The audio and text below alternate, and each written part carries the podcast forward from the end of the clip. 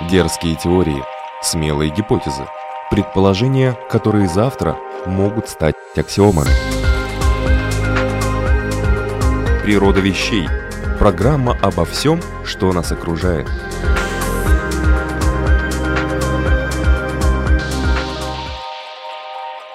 Приветствую вас, любители узнавать новое об уже известном. Вы слушаете радиопрограмму и подкаст Латвийского радио 4 «Природа вещей». У микрофона Людмила Вавинска. Оно было морем, потом озером, а потом опять стало морем. Тысячами лет его границы менялись, но вряд ли вы найдете такой водоем, внутри которого есть еще море. И не одно – это самое молодое и самое слабосоленое море в мире. Его еще называют солоноватым.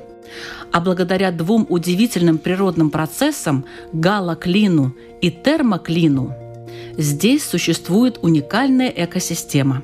И это при относительно скудном разнообразии видов. Балтийское море не перестает нас удивлять. Что это за феномен? Что в нем происходит и почему? Об этом в программе «Природа вещей» мы говорим с доктором биологических наук, руководителем лаборатории экологии моря Института биологии Латвийского университета, гидробиологом Элмирой Байковой. Добрый день. Добрый день.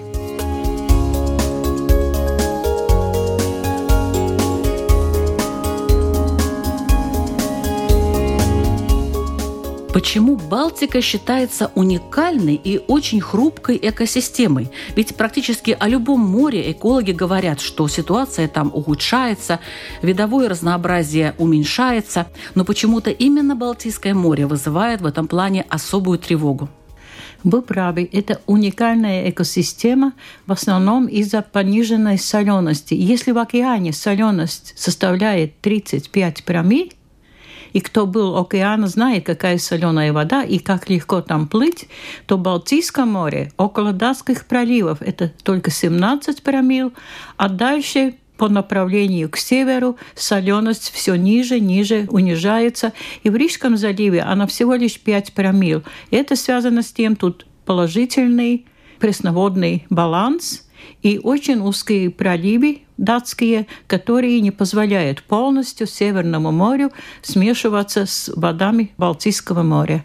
И поэтому немного организмов могут приспосабляться или адаптироваться пресные организмы со стороны пресных водоем и морские организмы со стороны океана. И вот результат. Биологическое разнообразие очень хрупкое, очень неустойчивое. А сколько рек впадает в Балтийское море? Большие и малые реки, конечно, может быть и сотни, но я хочу сказать, что есть пять основных игроков, которые определяют судьбу Балтийского моря. Это река Нева, это Даугава, это Висла, Немунас, Одра. И тоже по причине этих больших рек юго-восточная часть Балтийского моря и Рижский залив особенно, там еще впадает река Лелупа и Гауя, и очень много других рек, образуется вот это влияние пресных вод на состояние Балтийского моря и в одном предложении тоже и фактор загрязнения также. А вообще эта соленость, она меняется? Вот вы сказали, что около Дании она выше. Да. А вот, скажем, северная часть, вот то самое море, о котором я говорила, море в море, там какая соленость? Ботнический залив, там вообще 2 или 3 промиля. Почти что пресный залив это на севере. И там совершенно другой состав организмов и видов по сравнению с тем, что имеется в датских проливах. А вот есть еще дельты рек, да? Да, но в Балтийском море они не так явно выражены. Раньше когда-то и у Долгави очень древние времена были рукава или эти дельты. Но у рек, которые падают в Балтийское море, таких явных дельт нет. Это у Волги есть дельты. А так бы она как бы немножко разделялась и останавливала? все равно это? сумма не меняется от, от составляющих. Все равно сумма слагаемых. Да, да, да воду все равно попадает. А, есть еще такой вопрос, просто вот по ходу спрошу. Да. Часто люди интересуются, а почему цвет нашего моря, он какой-то желтоватый? Именно из-за рек. Потому что речные воды, если мы посмотрим, особенно весной, они бурые такие. Там очень много гумусных веществ, они придают эту окраску. И поэтому, например, э, Средиземное море, они имеют совершенно другой расцвет. Это море приносит этот оттенок, дает сыровато такой.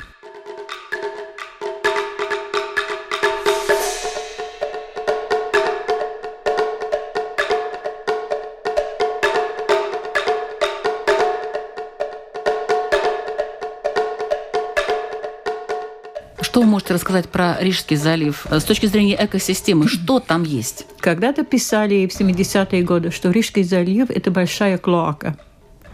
Но после построения рижских очистительных сооружений в целом все это немножко улучшилось. Потом к нам пришли европейские деньги и были построены и в других местах более-менее очистительные сооружения. И тогда эта ситуация немножко улучшилась и закрылась промышленность, потому что в свое время мы изучали влияние тяжелых металлов именно на организм Балтийского моря.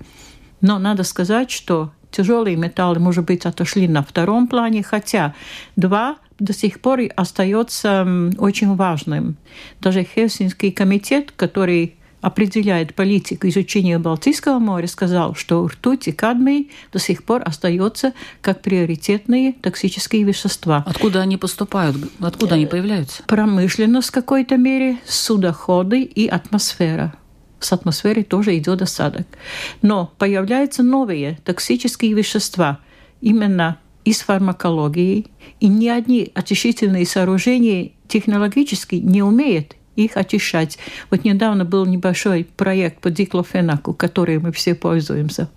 Его очень много в Балтийском море. Что это такое? Диклофенак – это самое обычное обезболивающее средство. И мазь есть такая же. Но мы же потом идем в душ, мы умываемся. Все это попадает в сточные воды, а сточные воды рано или поздно попадают в Рижский залив. Потом косметология. Мы так много пользуемся этим да. веществом. Если оно уже мы видим в экосистеме, значит, мы пользуемся постоянно и много. И косметика. В косметике бывает очень много арсена, там добавляют, чтобы не портились. Но вся эта химия, она попадает воды Рижского залива, Балтийского моря. И поэтому, если раньше ученые делали очень такие примитивные эксперименты, летальная доза, скажем, тоже, когда погибает организм, там на 24 часа, а теперь уже старается определить здоровье Балтийского моря, так же, как и наше человеческое здоровье. И поэтому разрабатывает новые индексы, измеряет там разные показатели, подсчитывает эти индексы, и тогда на основе этих индексов можно сравнивать по всему акватории Балтийского моря, какое состояние. Например, наша лаборатория начала изучать фукусы. Это бурые водоросли, которые мы видим всегда невооруженным глазом, когда сильные ветры, они выбрасываются на берег. И мы определяли в них биомаркеры активность ферментов по оксидативному стрессу. Потому что когда человек болеет раком, что врачи говорят? У вас повышенный оксидативный стресс. Организм как-то сопротивляется против этих раковых клеток. И вот по этой аналогии мы также делаем исследования по макрофитам или по водорослям, оценить их состояние в Рижском заливе, и мы ведем такой исследовательский мониторинг с интересными результатами. И что за результаты? К сожалению, результаты не очень хорошие. Мы брали пробы в районе Мерсракс, где очень красивая подводная растительность, где нет еще этого сильного фактора загрязнения, где они распространены до глубины 10 метров, где даже можно аквалангом спускаться и посмотреть, какие эти подводные луга, и взяли пробы в Саукрасты там, где идет определенное движение всех трех рек, суммарное движение вдоль залива Видзами. И там мы тоже определяли и сравнивали, и там хуже, чем в стороне Мерсракс. Так что там вот эта сторона, она подвержена больше загрязнению. Но основная проблема для Балтики, все ученые говорят, это эвтрофикация, перенасыщение фосфором и азотом, поступлением от сельскохозяйственных земель.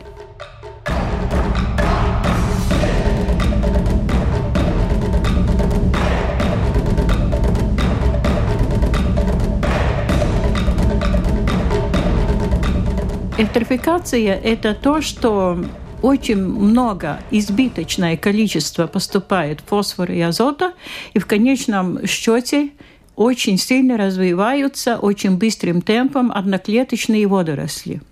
И они настолько сильно развиваются, что они берет с экосистемы вот этот азот и фосфор, и потом когда азота нет, они уже погибают, начинают деградироваться, они пускаются на дно, они начинают разлагаться, и тогда идет второй очень негативный процесс снижения кислорода.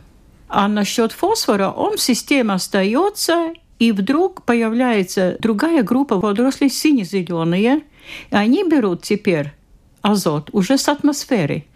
И есть очень красивые спутниковые данные. Мы видим, как цветет вся Балтийское море, прямо как вспышки во время салюта. И когда мы идем с судном, прямо эта вода вся ярко-зеленая, сгущенная. И весь этот осадок так же, как весной, так и летом оседает на дно, идет процесс гниения, идет потеря кислорода, что самое страшное для экосистемы Балтийского моря. И финны в 2000 году начало быть тревогу, что эти зоны, которые раньше были только в Готландской падине и Борнхольской падине, начинают резко расширяться по всему Балтийскому морю. Это уже очень тревожное, и они также считают, что это связано с климатом постепенным Но изменением климата. Синие зеленые водоросли, они и для человека они очень хороши. Бывает, но их никак не использовать. Они и рыбы их тоже не особенно поедают как продукт. И бывает между ними некоторые стрейны, ну, клоны, как это сказать, они выделяют токсические вещества. То есть попадает сыпь, бывает на коже или конъюнктивит в глазах. Не всегда, но иногда так бывает. И даже не только в море, но и в озерах такое Да, бывает. да, и, и в пресных водах Долгава тоже цветет. Это везде. С одной стороны, это нормальный процесс, но он ненормальный с той точки зрения, что он слишком обширный, слишком богатый, слишком долго. А можно ли с ним бороться как-то? Очень сложно. Шведы пробовали как-то обогащать эти воды кислородом специально каких-то фьордах, чтобы быстрее прошел этот процесс разложения, но чтобы в таком глобальном масштабе, как Балтийское море, это пока невозможно. Есть только один способ, по крайней мере, как-то сокращать поступление фосфора. И поэтому у нас уже в Латвии принят закон, что в мыльном порошке уже фосфор не добавляет. Так что это немножко останавливает этот процесс, но в природе есть инерция. Хотя мы хотим, можем и жить целенаправленно, чтобы сократить загрязнение, экосистема имеет память. И еще долго этот процесс будет э, продолжаться, пока все это не будет утилизироваться. Похожая система была в Америке, в Канаде. Они заключили договор насчет защиты больших озер. Прошло 20 лет, и только тогда появились первые, первые признаки, что идет улучшение системы. Это очень долгий, очень сложный и непростой процесс. Дерзкие теории, смелые гипотезы. Предположения, которые завтра могут стать аксиомами. Природа вещей. Программа обо всем, что нас окружает. Какова вообще экосистема Балтийского моря? Что там есть? Вы рассказывали уже о подводных лугах. Такое очень красивое, романтичное название. Да, я вам расскажу, но прибрежные воды, они самые ценные в том смысле, что там э, скопляется наибольшее разнообразие, бывает как раз прибрежье это, можно сказать, как такой питомник, как детский сад, потому что оптимальные условия. Тепло, солнце, много корма, и там э, рыбы не рестится не в открытых водах, а именно там. И там бывают разные трофические уровни, то есть в морской воде нет ничего лишнего, все гармонично построено, есть вирусы, есть бактерии, есть простейшие одноклеточные организмы. Вот эта микробиольная часть, она играет очень важную роль во всех процессах самоочистки воды. Потом идет фитопланктон, он берет энергию от солнца, то, что я говорила, азота и фосфора. И это объект зоопланктона. Это мелкие-мелкие рачки, которых очень много, очень ценная пища для мальков рыб, а потом маленькими рыбами пытаются большие рыбы, а большими рыбами птица. Вот это такой очень прекрасный от природы создан пищевая цепь. Ну и там бывает разновидностей довольно много. Как я уже сказала, это немножко зависит от э, местонахождения. Но есть виды космополиты, то есть они находятся в Балтийском море везде. А что это за виды? Ну, например, есть моллюски, и некоторые рыбы, конечно. Есть водоросли, например, бурая водоросль, фукус везикулозус, также, например, есть зеленые водоросли и красные водоросли. Более-менее они оккупируют прибрежье, и в этих экосистемах там очень большое разнообразие рачков, моллюсков. Есть черви очень много разные. Но есть для Балтийского моря один очень опасный фактор – это пришельцы или инвазивные виды. Но пока мы поговорим, знаете, о чем? Вот да. почему Балтийское море такое особенное? Благодаря тому, что Э, низкая соленость. Низкая соленость, вот, низкая соленость и разделение слоев, значит, внизу более соленый, наверху. То есть я хотела бы спросить вот про галоклин а, сначала, галоклин это, а потом про термоклин. Да, галоклин про, это да. везде бывает, и в океане бывает, не только в Балтийском море. Это разные слои воды с разной соленостью. Верхний слой – это опресненный слой, Значит, вода двигается вдоль по часовой стрелке по выходу из залива, а в придонный слой поступают тяжелые более соленые воды Северного моря. И есть граница, где эта плотность резко меняется. Это и называется галоклином. По этой же аналогии существует термоклин. Есть верхние воды, которые весной, летом прогреваются, но до определенной глубины. Потом идет резкий скачок, и сразу там холодные эти соленые воды. А почему резкий скачок? Это по плотности. Температуры? Да, это плотность. Плотность да. выше, да, э, значит, ниже. значит да, тогда да, ниже да, находятся да, эти да, слои. Это физическая физиолог... И поэтому экосистемы, они немножко делятся. Да, те, которые живут делятся. в соленой воде, да. те, которые живут ну, в пресной. Ну, не прямо так по вертикали, ну, но да, потому да. что этот термоклин, он смещается, и, например, осень, он размывается.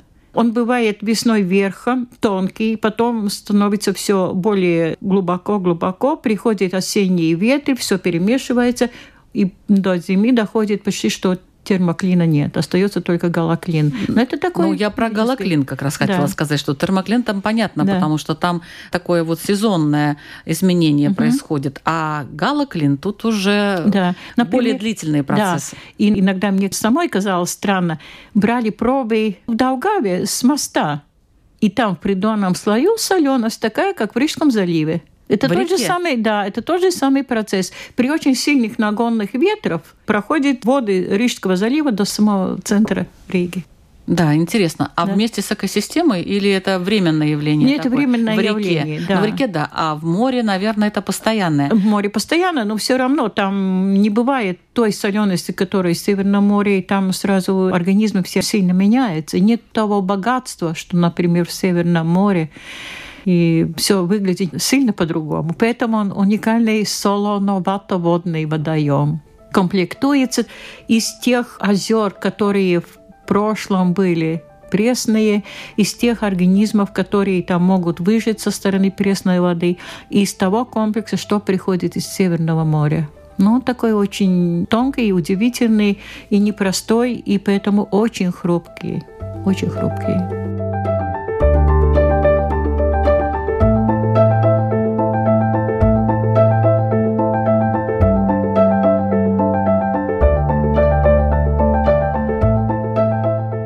Может быть, еще назовем какие-то организмы, которые у нас живут, скажем, в соленой воде, но в Балтийском море? Есть зостеромарина, такая трава.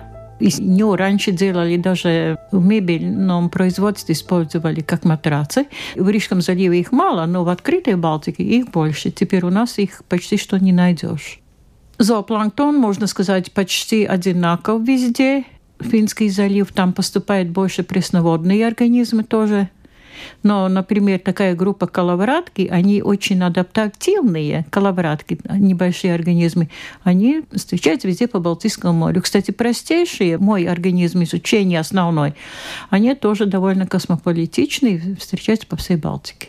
Есть еще такие удивительные типы биотопов, которые э, находятся в Балтийских рифах. Да, рифы. Да. рифы. У есть. нас есть свои рифы. У нас есть свои рифы, да. Это уже, когда мы в 90-е годы начали создавать первые биотопы, хабитатс по-английскому, dzīvotnes Балтийского моря, тогда мы поняли, что надо создавать эти территории охраняемые прибрежные, и сегодня они считаются морские территории Натура 2000, которые уже установлены законом со стороны Европы, как обязательно вести.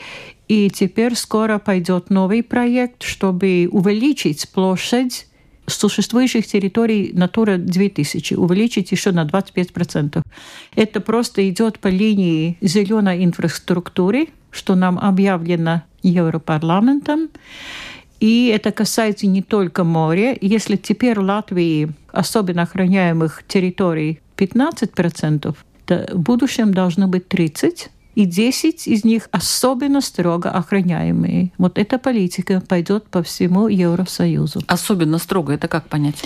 Я теперь работаю проект по Даугаве и делаю план по Даугаве, начиная с Даугавпилской и Красловской края. И там это считается самый низкий уровень охраняемых территорий aizsargāmais ainavu apvidus.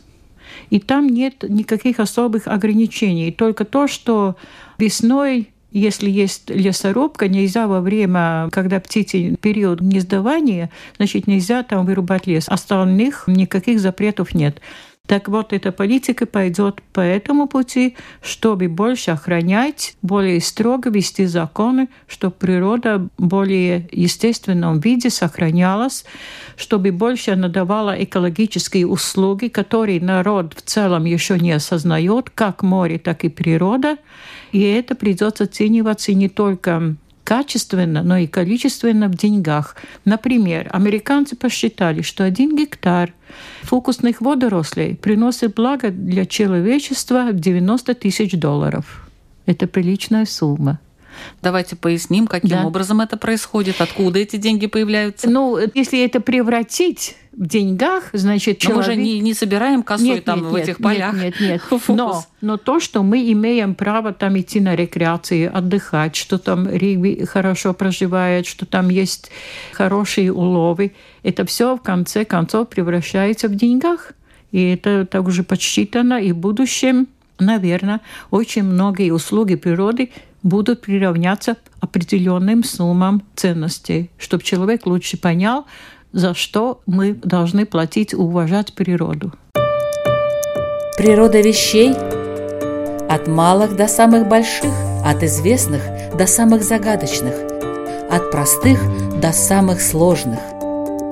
В подкасте и на Латвийском радио 4. Есть такое понятие, как эстуарии крупных рек. Да. В таком классическом понимании у нас таких эстуариев, как, например, в Мировом океане, у нас нет. Но какая-то прежняя часть где больше всего поступают пресные воды, это какой-то определенный район эстуариев. Но для нас это нетипично. Это как вот Амазон впадает, там есть эстуарии. Есть у Волги дельта, очень большая эстуария. Но у нас это не так выражено. Мы говорили сейчас о маленьких, совсем маленьких обитателях Балтийского моря и о растениях, но ведь есть же и крупные животные. Я, например, прочитала, что, оказывается, у нас даже кит... Тюлени есть. Да подождите, тюлени, кит!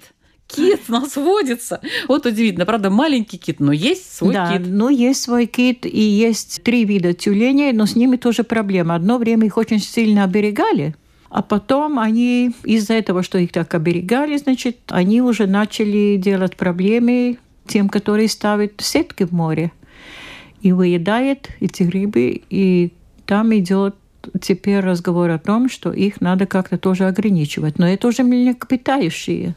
Тюлени, да, а потом у нас тюленей. нерпа своя, балтийская, кольчатая. Да, есть. Но это тоже, правда, тюлень, но да. название другое, да, да, да, да. нерпа. И есть дельфины, цуку-дельфины. Есть птицы, и потом насчет птиц тоже очень интересно. Балтийское море, ее береговая линия служит как миграционный путь и как показатель всем северным птицам, которые мигрируют в Европу на зиму или в Африку, они проходят их миграционный путь как раз вдоль юго-восточной линии Балтийского моря. Они там оседают, они там кормятся, продолжают свое путешествие, так что вот Балтийское море, она ценна для всех, но и для птиц также.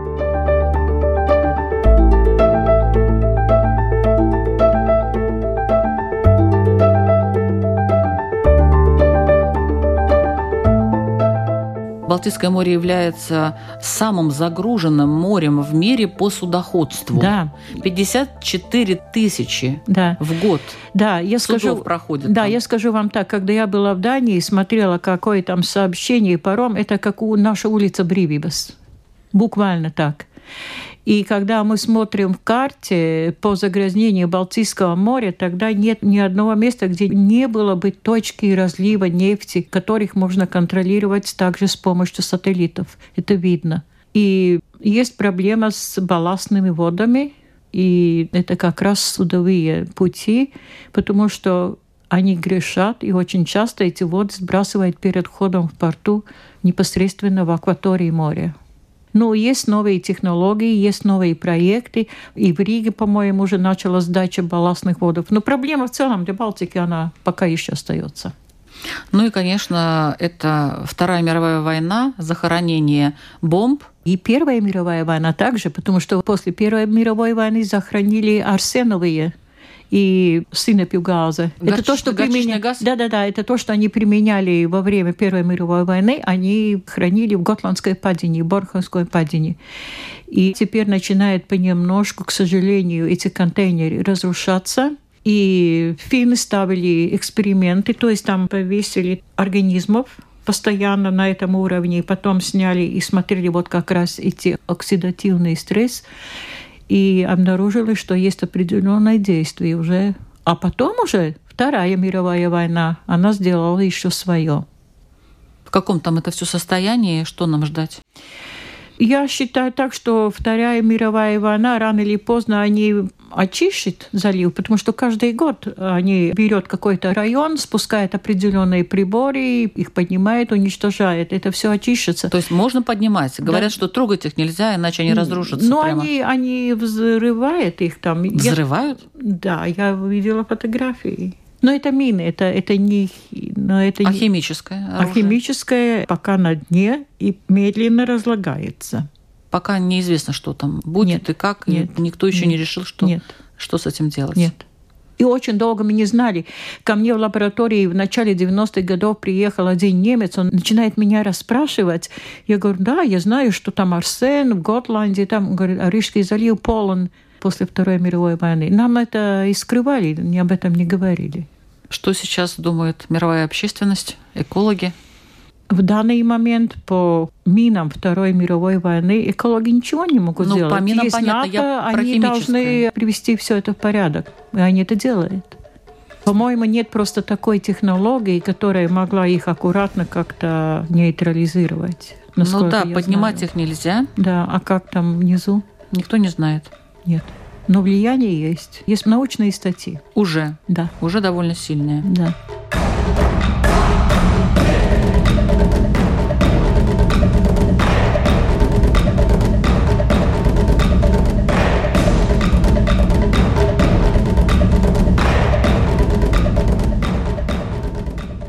Начинали разговор про инвазивные виды.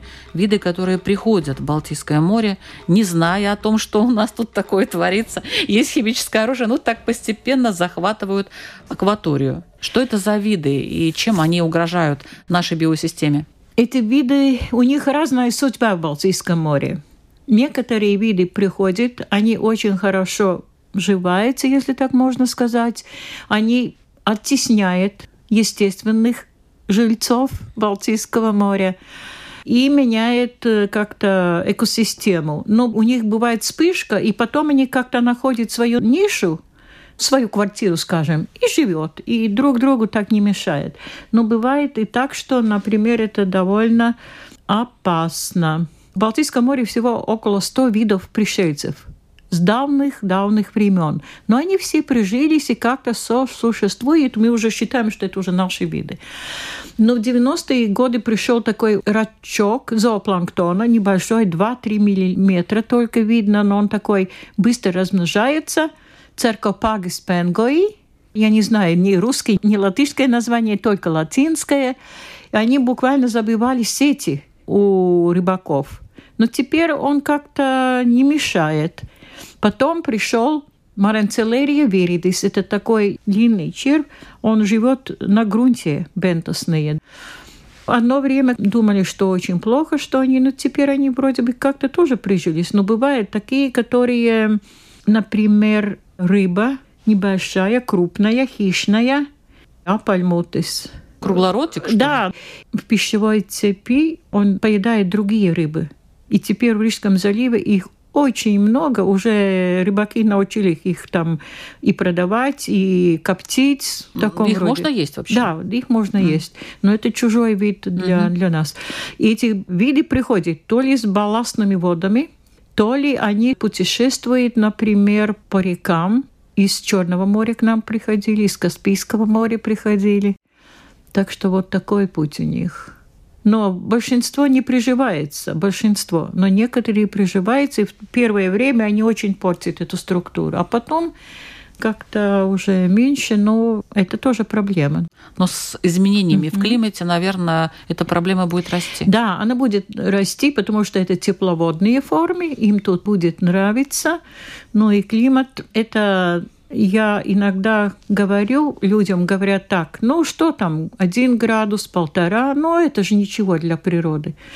Но тогда я всегда даю такой пример. Ну подумайте, у нас температура нормальная 36,6.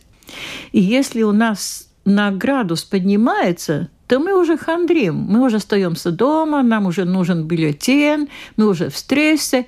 А для природы полтора – это очень серьезно. И тогда люди так подумают, да, это много.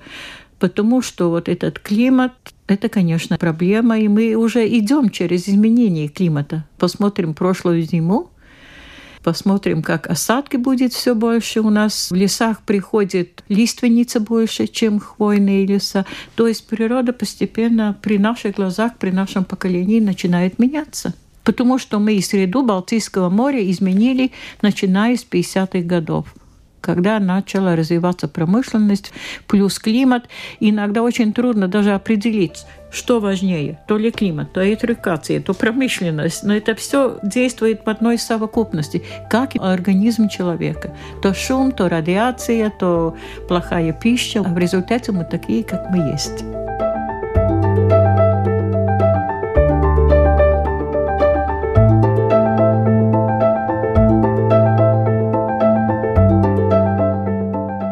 Давайте в заключение расскажем что-то хорошее. Да. Скажем, что у нас есть хорошая сельдь, ее много или нет? Э, ну, шпроты наши знаменитые. Шпроты можно есть, конечно, это хорошо. Но шведы советуют сельдь есть только два раза в неделю, а беременным женщинам вообще не стоит есть. Потому что рыба из Балтийского моря – это замкнутая экосистема, и это не совсем хорошо. Но если что-то положительно, я могу сказать, что Балтийского моря, ее берега очень красивые, очень изменчивые. Но вот не был бы этот ковид, вы же знаете, какие берега в Швеции, какие в Германии. И природа пока очень богата, и природа довольно умна, что она и умеет сама себя сохранять. Самосохранение существует такой процесс и самоочищение. Но если мы в будущем не будем менять свои отношения к природе, тогда мы будем в этом виноваты. Задумаемся об этом. Да. Задумаемся об этом.